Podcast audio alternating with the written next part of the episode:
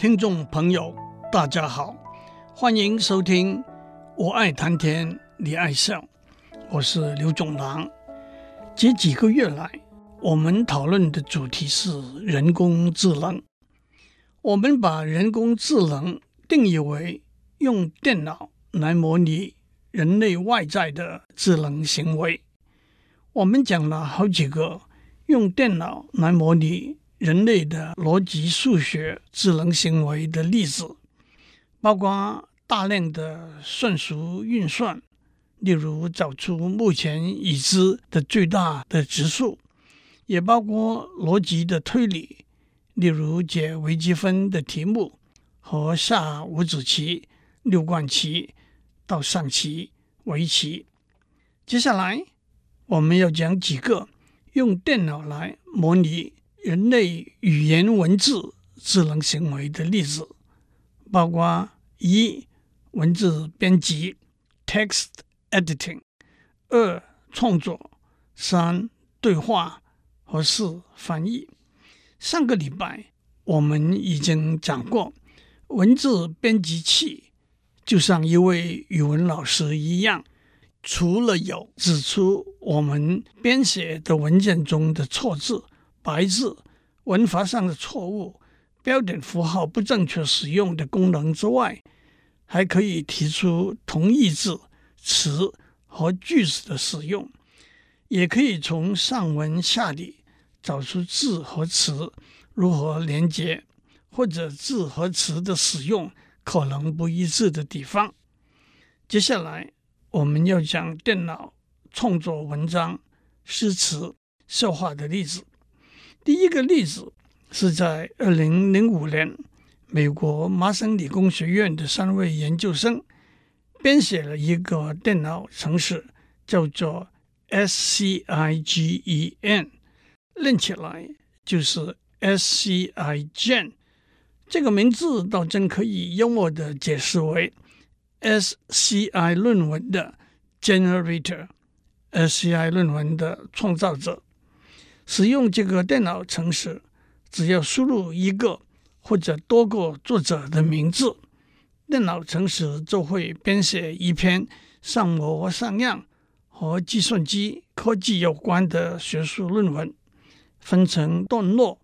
并且有图表、曲线和参考文献。其实讲到这里，大家也就明白，在观念上那是相当清楚易解的。我们只要准备一个资料库，里头有许多听起来和计算机科技有关，或者有意义，或者毫无意义的字和词，也有许多可以套用的例句和可以套用的图表曲线，加上一个随机选择的机制，就可以编写一篇论文了。接下来。又是一个发生在麻省理工学院的故事。几年以前，麻省理工学院一位负责大学部学生写作课程的讲师佩雷尔曼博士 （Dr. Leslie Perelman） 和三位麻省理工学院和哈佛大学的学生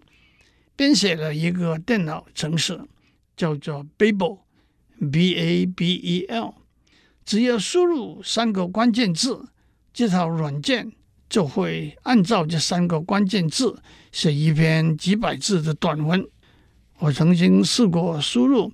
“friend”、“a “dog”、“home” 这三个字，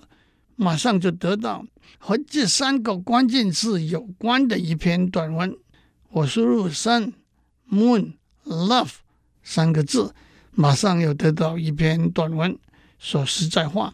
这两篇短文有些生字我都不认得，至于内容更根本谈不上了。您要知道这个网站的地址吗？用 B A B E L generator 作为关键字就可以找得到了。不过，佩雷尔曼博士的工作除了是一个恶作剧，或者是作为一个用电脑。模拟人类语文智能行为的例子之外，它也是一个目前还是充满了争议性，有两个对立的阵营的题目里头的一个阵营的论述的证据。这个题目是：电脑程式可不可以取代老师专家来评鉴学生写作的论文？大家都知道，语文能力的测试里头，短文写作是一个重要的环节。过去几千年，作文的评鉴工作都是由人来负责，从乡试考不考得上举人，会试考不考得上贡士，殿试考不考得上状元，都是由主考官甚至高高在上的皇帝主观的评鉴考生写的文章来做决定。即使有日式万言、以马可待那般才华的李白。还是希望他的文章能够得到被天下人认为有决定文章命运的影响力的韩荆州的认同。现在台湾的国中会考就包括作文测验这一项，评分从零级分到六级分。美国申请名校的入学的资料里头，包括一篇短文，这篇短文往往是上榜。和落选的关键。二零零一年，中国大陆高考里头有一个学生以《赤兔之死》一篇短文获得高考国文科的满分。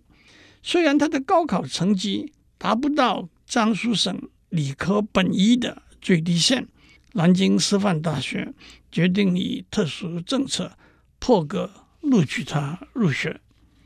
不过，当我们进入了二十世纪的电脑时代，远在一九六六年，教育学家就提出用电脑来评鉴作文的可能。这的确是一个有趣也有深意的例子。撰写文章是人类的一个智能行为，评鉴文章也是人类的一个智能行为。我们在上面已经讲过。电脑如何模拟人类撰写文章这个智能行为了？那么，电脑如何模拟人类评鉴文章这个智能行为呢？让我首先指出，用电脑来评鉴文章，评鉴的结果必须和人类评鉴的结果相比较。如果两者相吻合，我们才可以说电脑模拟的结果。是可信靠的。用简单的语言来说，用大量的文章来测试，如果同一篇文章，电脑和人脑打的分数都很接近，我们才可以说电脑的模拟是有效的、可信靠的。但是大家都知道，同一篇文章，不同的老师打的分数往往可能大不相同，因此。除了请几位老师同时评鉴一篇文章，以他们打的分数的平均数作为评鉴的结果，语文专家们往往设计了一个评鉴的架构，让老师们在这个架构的规范之下来打分数。所谓架构，也就是一篇文章的重要特征，譬如说观念、内容、结构、组织。风格、样式、创意和用字遣词等等，评鉴的老师会按照这些特征逐一评鉴一篇文章，再把评鉴的分数加起来，甚至加权的加起来，作为评鉴的总分。讲到这里，我们又踏入了另外一个深水区，也就是一篇文章的重要特征是什么？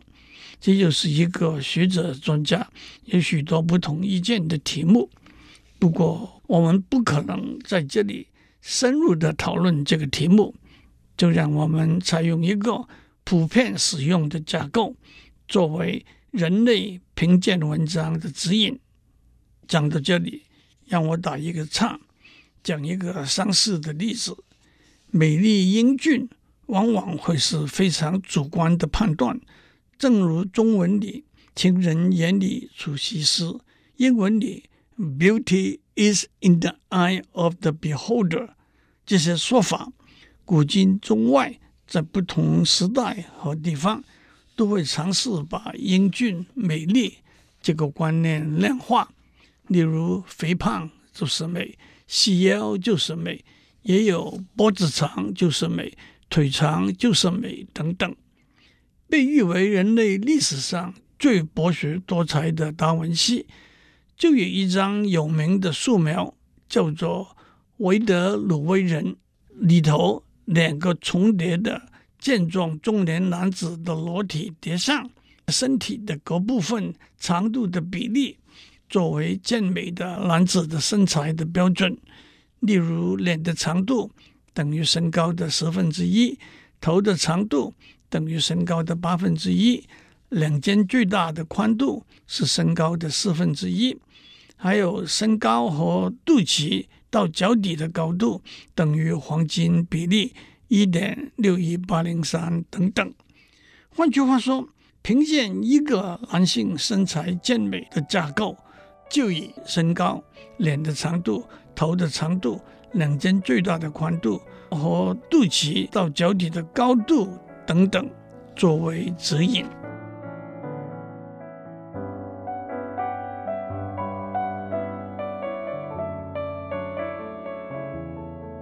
我们在上面讲到，评鉴一篇文章是人类语文智能行为的一个例子，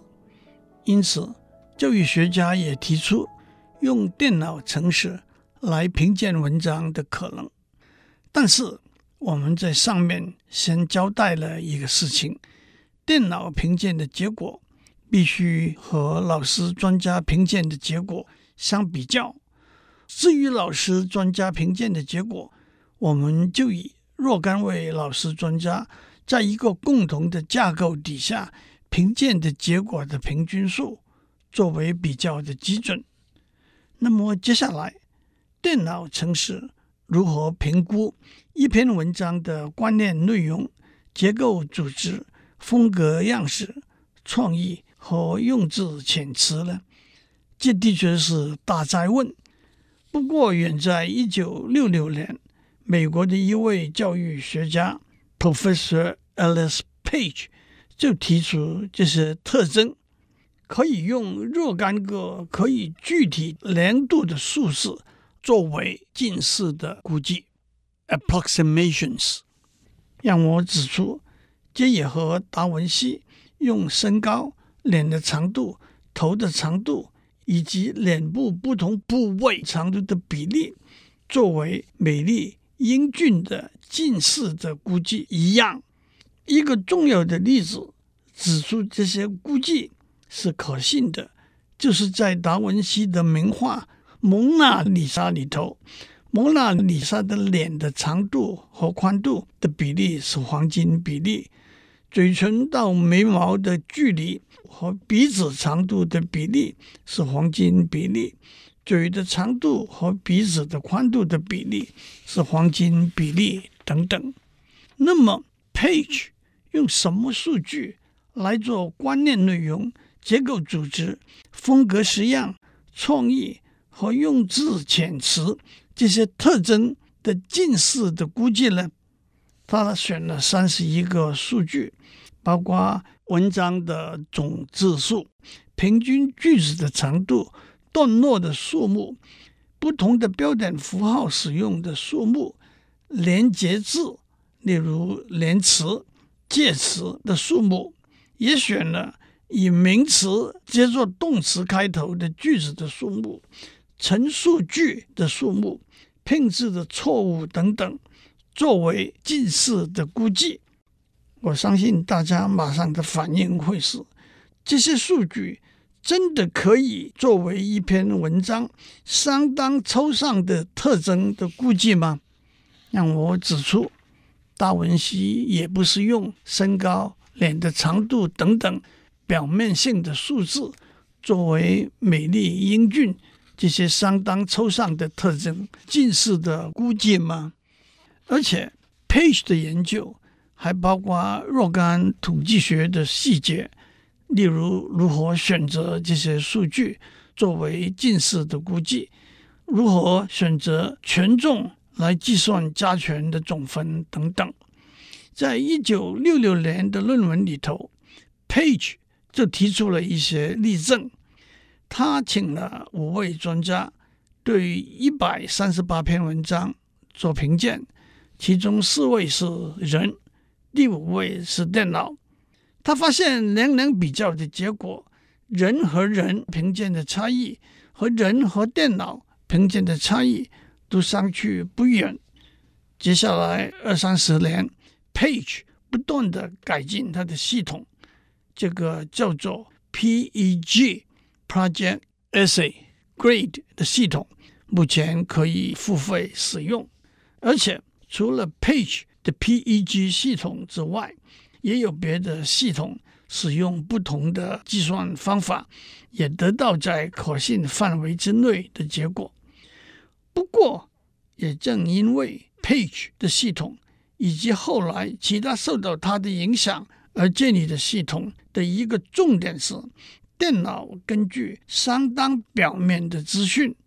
例如字的数目、句子的长短、标点符号的使用等等，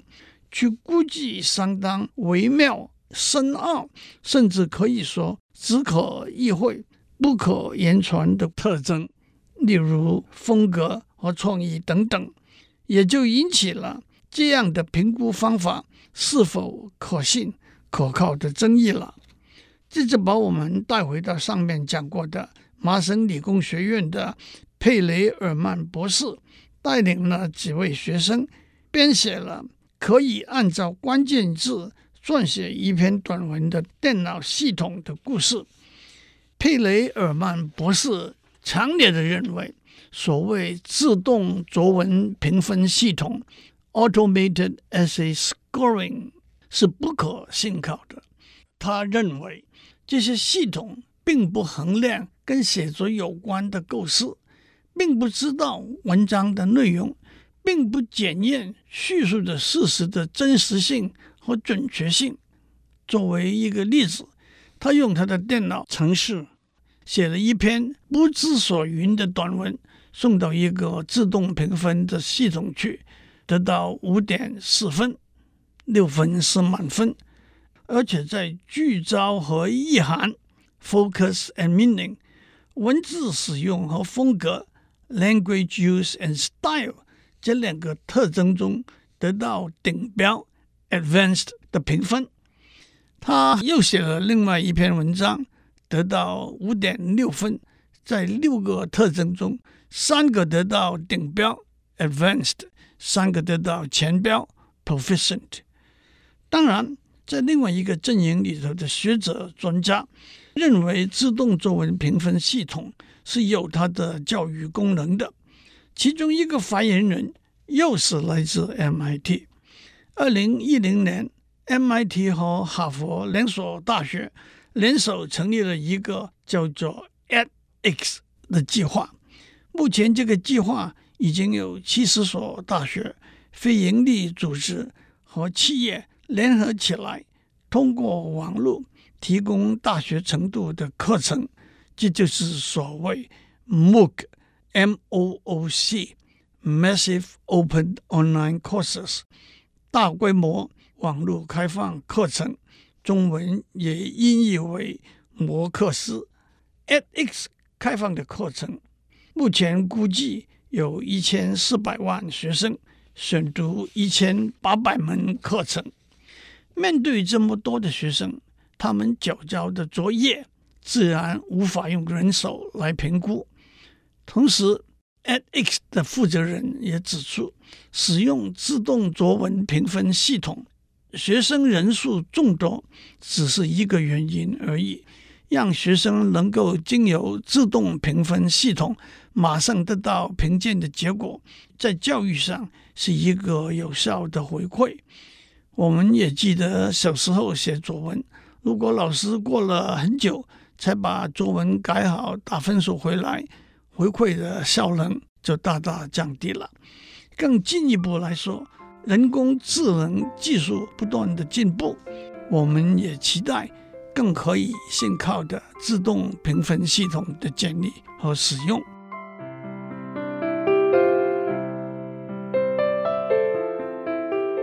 以上内容由台达电子文教基金会赞助播出。